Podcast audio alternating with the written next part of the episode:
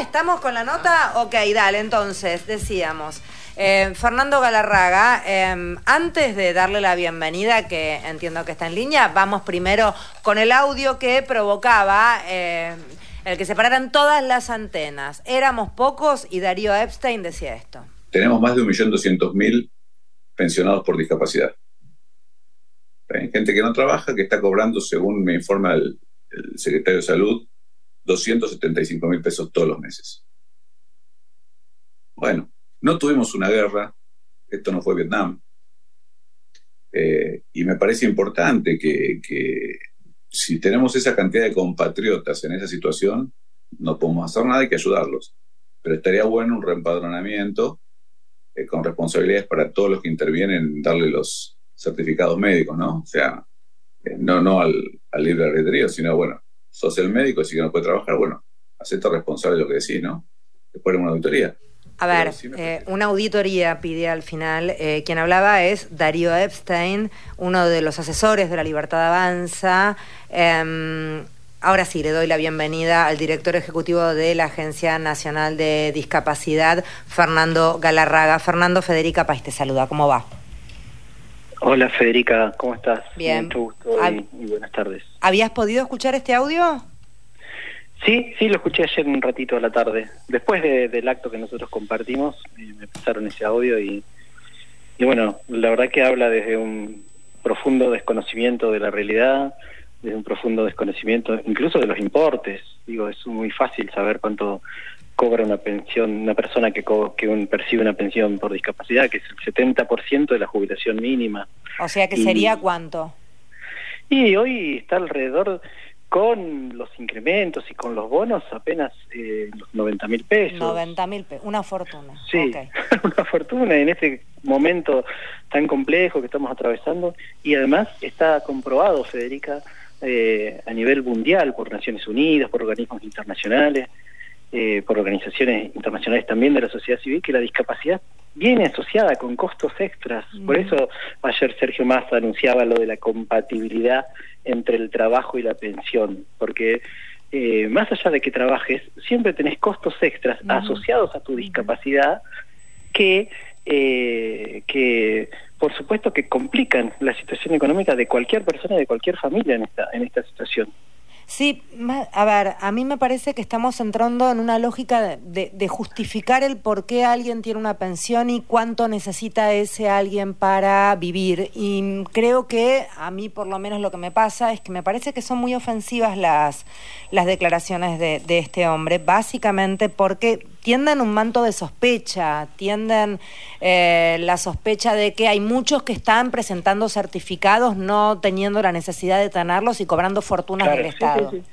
Mira, capaz que a mí no me sorprende tanto porque ya lo vivimos esto. Entre el 2015 y 2019 se, se, se, se implementaron políticas públicas del Estado neoliberal que, administraba Macri, eh, donde se recortaron pensiones, donde se enviaron cartas, documentos a personas que, que, que te, decía recién el importe de la pensión, no es que, que viven en un chale, en un barrio cerrado, son gente que viven en los barrios más humildes de la Argentina y le, que muchas veces tienen que salir a la ruta para conseguir conectividad eh, y se les envió una carta de documento intimándolos a que actualicen en 48 horas una certificación médica eh, de manera digital y si no se cortaba su pensión. Miles se cortaron por esa medida intempestiva.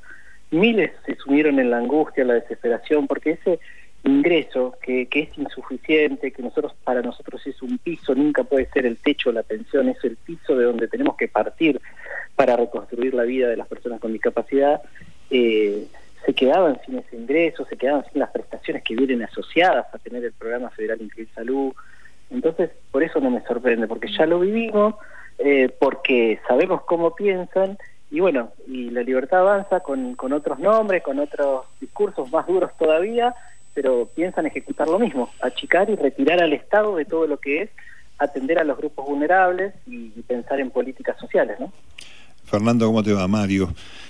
Hola Mario, ¿cómo estás? Estaba pensando este, que es cierto, ¿no? Ese discurso perverso neoliberal que además instala un tema para enfrentar pobres contra pobres, porque los discapacitados, la mayoría son pobres también, y eluden la responsabilidad, por ejemplo, de los ladrones de guante blanco que hoy este, está haciendo la Argentina sacudiendo con algunos allanamientos y demás esa política de defensa de lo ilegal como es el dólar blue y las operaciones. De eso no hablan ellos.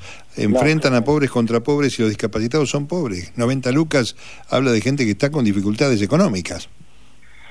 Y sí, es un, es un ingreso que, que es un paliativo y es un aporte y por eso siempre nosotros en estos cuatro años, casi cuatro que llevamos de gestión, hemos trabajado con municipios, con, el, con ministerios de desarrollo eh, social de todas las provincias, con organizaciones de la sociedad civil, tendiendo redes de, contención y acompañamiento desde todas las instancias porque sabemos que ese ingreso es insuficiente y por eso mientras tanto además planteamos desde un inicio que tenemos que revisar nuestra normativa y nuestra legislación para que el ingreso de una pensión sea compatible con los ingresos formales, con un trabajo formal. Eh, esto no es una cuestión que se nos ocurrió a nosotros, más allá de nuestra identidad de peronista, de, de la justicia social y de dónde venimos es una política a nivel mundial que muchos países van en, esa línea. Alemania, que no piensa en muchos temas como nosotros, eh, tiene la compatibilidad entre pensión y, o asignación por discapacidad y el ingreso formal. Tiene un cupo laboral en el ámbito privado, es decir, que obliga a las empresas a que contraten un X porcentaje de trabajadores y trabajadoras con discapacidad. Eh, este tema es central a nivel mundial de muchas organizaciones y, la verdad que lamento mucho que se hable desde tanto desconocimiento, desde tanta con tanta liviandad y, pensando en solo en una guerra como si fuera lo único motivo que genera eh, la población con discapacidad en nuestro país, cuando la discapacidad se genera por las barreras que todas y todos, el entorno, el Estado, la sociedad, todos le imponemos a las personas con discapacidad, ¿no? Eh, Fernando Galarragas, quien está hablando con nosotros, director ejecutivo de la Agencia Nacional de Discapacidad. Entiendo además, Fernando, que para llegar a tener esa pensión no es tan sencillo, no es que se la dan a cualquiera persona, a cualquier persona con discapacidad. No, hay diferentes cruces, eh, se hace un primer filtro, eh, filtro le decimos que, que, es horrible decirle filtro, pero es un primer paso que, que chequea, hace una verificación de los ingresos de la, de la familia, ¿no? de la persona y de su grupo familiar.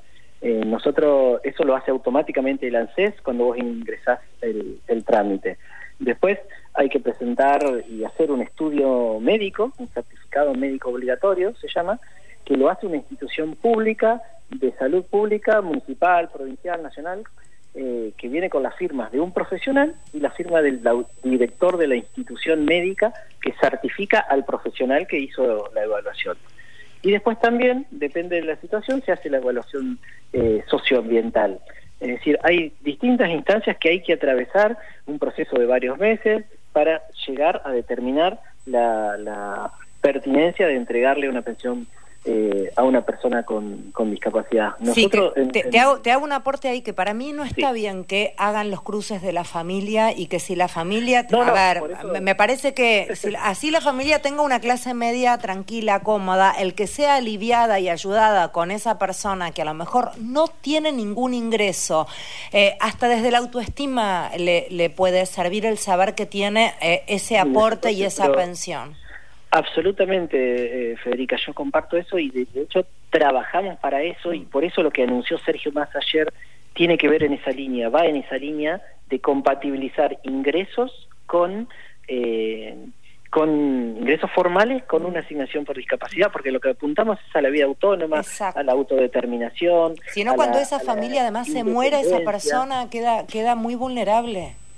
Está bien remarcarlo porque simplificado muchos de estos trámites, ya, ya eh, hemos eh, trabajado para disminuir esta presión de, lo, de los trámites, de los cruces, revisamos muchas veces eh, cuestiones que nos salen rechazadas, solicitudes que nos salen rechazadas, nosotros las volvemos a revisar, analizamos la situación socioambiental y pensamos exclusivamente en la persona, no en su grupo familiar, vivo, porque en el macrismo se llegó a rechazar pensiones porque el papá o la mamá tenían un auto 4L, por decirte, un modelo viejo de 30 años.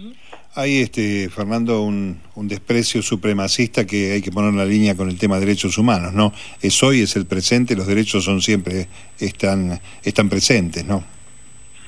y son de la persona, son inherentes a la, a la, persona, por eso a nivel mundial se tuvo que hacer una convención, por eso eh, Naciones Unidas eh, observa a los estados, les pide informes sobre el, avance. Este tema que, que ayer nuestro candidato presidente anunciaba, es un tema que nos observaron recientemente. En el mes de marzo yo estuve en Naciones Unidas presentando un informe y nos volvieron a preguntar cuándo van a ser compatibles la pensión con los ingresos formales.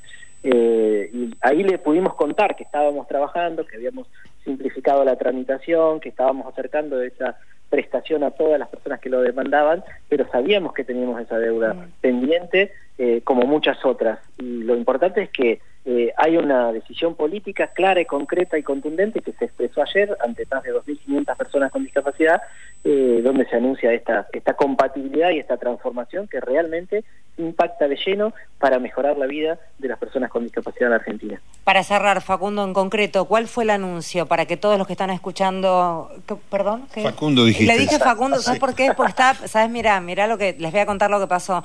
Mientras lo escuchaba Fernando hablar, yo me acordaba, hay un amigo de Facundo de mi pareja, que en el macrismo perdió eh, algunos de los beneficios que tenía, quedó ciego por una bruta diabetes eh, y empezó a perder medicamentos, empezó a perder tratamientos y se terminó muriendo. Sí. Eh, no es joda, no, digamos, cuando, nosotros, si tenés la oportunidad de conocer a alguna persona que realmente queda, era una persona que laburaba con la luz para colmo, dependía absolutamente de su vista, quedó ciego grande y le sacaron todo, no tenía cómo ganarse el sustento y entrar en una depresión que se terminó muriendo.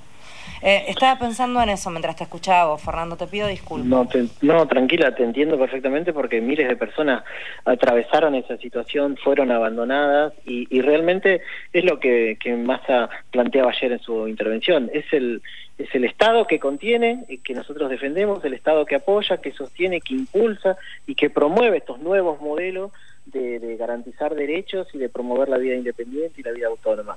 Del otro lado te están ofreciendo el mercado, el voucher eh, y, una supuesta libertad que, que en realidad es libertad para los que tienen, nada más. Y acá en la Argentina tenemos que trabajar por los sectores más postergados, por los sectores vulnerables, eh, mientras consolidamos una transformación social y cultural que cambie la mirada hacia la discapacidad, que deje atrás los estigmas, que pueda ver a todo este colectivo como un universo que tiene mucho para aportar y ser protagonista de una vida eh, autónoma y de una Argentina inclusiva realmente. Gracias Fernando por hablar con nosotros y por el trabajo que hacen en el día a día. Beso. Un abrazo enorme para los dos. Gracias. Fernando Galarragas, quien hablaba, director ejecutivo de la Agencia Nacional de Discapacidad. Hasta las 15, Radio País. Espacio cedido por la Dirección Nacional Electoral. Hola, soy Jorge Macri. ¿Te acordás cuando cada vez que había una tormenta sabías que la ciudad se iba a inundar? Hoy, lamentablemente, la ciudad se inundó de piquetes que no te dejan circular libremente. Yo te vengo a proponer que así como resolvimos una inundación, resolvamos todas las demás. Vayamos por más. Facundo Del y Graciela Ocaña, candidatos a legisladores por la Ciudad Autónoma de Buenos Aires. Lista 803, Juntos por el Cambio. El mejor regreso para volver bien informados. Luisa Balmagia y gran equipo. Encuentro Nacional, lunes a viernes, 17 a 19. En todo el país, Nacional. La radio pública. Espacio seguido por la Dirección Nacional Electoral. Chicas, yo me bajo. No, no voy hoy. El bondi no pasa más y no, no hay subte. Se acostumbraron a gobernar así y quieren que vos también te acostumbres. Unión por la Patria. Matías Lamens, María Bieli, candidatos a diputados de la legislatura de la Ciudad Autónoma de Buenos Aires, lista 802, alternativa para ganar Buenos Aires. Segundo debate presidencial 2023. Míralo, escúchalo por la televisión pública y Radio Nacional. Cobertura especial de los medios públicos desde la Facultad de Derecho de la Universidad.